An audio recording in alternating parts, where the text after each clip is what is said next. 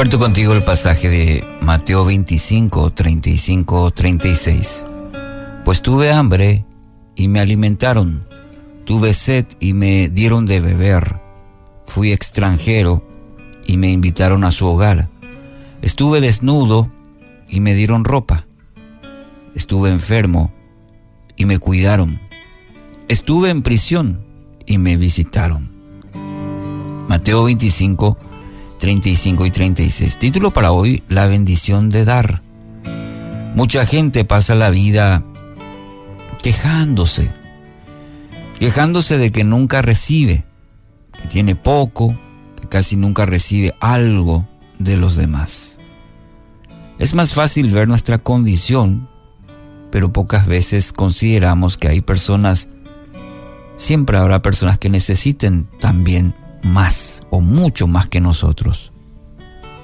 Basta hacer un recorrido, por ejemplo, por un hospital, zonas precarias de la ciudad, alrededores, para ver que hay miles de personas con muchas necesidades.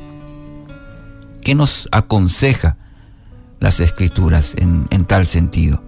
Y en el pasaje de hoy encontramos en esta parábola de Jesús el deseo del Maestro es que seamos misericordiosos con los demás. Uno no necesita ser millonario para dar, para dar a los demás. Así que no espere a que le sobre para que pueda sembrar, para que pueda dar una mano a los necesitados. Muchas veces nos volvemos casi como expertos en encontrar excusas para omitir esta recomendación de nuestro Dios. Y es importante recordar continuamente, eh, sobre todo en tiempos en los que vivimos y donde vemos tanta necesidad. Y cuando me refiero a tanta necesidad, no solamente a lo material, sobre todo cuando damos una ayuda, es de manera integral es decir, el cuerpo, el alma y el espíritu. Em, sencillos actos de bondad, de empatía, es decir, de colocarse en el lugar del otro, pueden cambiar la vida de las personas. Y eso también resultará para nuestro bien. Mire lo que dice Proverbios 11, 24 al 25. Unos dan a manos llenas y reciben más de lo que dan. Otros ni sus deudas pagan y acaban en la miseria. El que es generoso prospera. El que reanima será reanimado. ¿Qué te parece? Proverbios 11, 24, 25.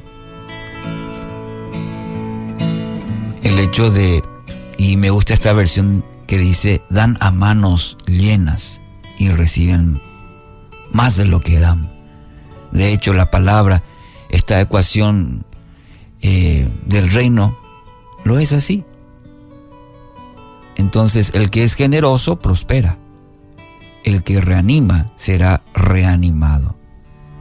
Habla sobre la generosidad material, pero también en el hecho muchas veces de una palabra, una acción generosa, eh, trae dividendos, diríamos, a nuestra vida. Recuerde esto, este principio. ¿Quiere tener una vida próspera? Entonces abandone la queja.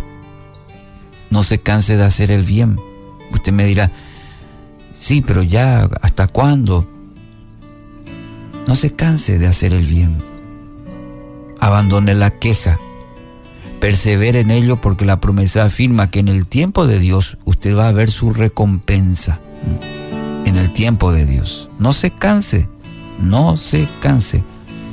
Galatas 6:9. Medite en ello.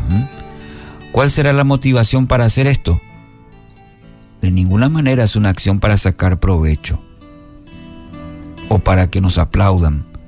La mayor y mejor motivación es servir a los demás. Cada acción que podamos hacer en virtud de los demás son hechas a Dios mismo. Las buenas obras hechas con amor a Dios por medio de Jesucristo se comentan aquí como marcas del carácter del creyente, hechos. Y como los efectos de la gracia concedida a los que hacen esto en su diario andar.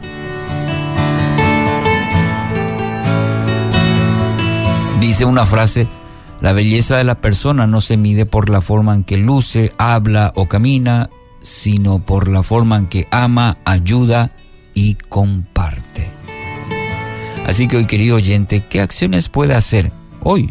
Sí, hoy, eh, para hacer la mano, los ojos, los pies de Jesús, para ayudar, para ayudar. Recuerda el texto de hoy, Mateo 25, 35, 36.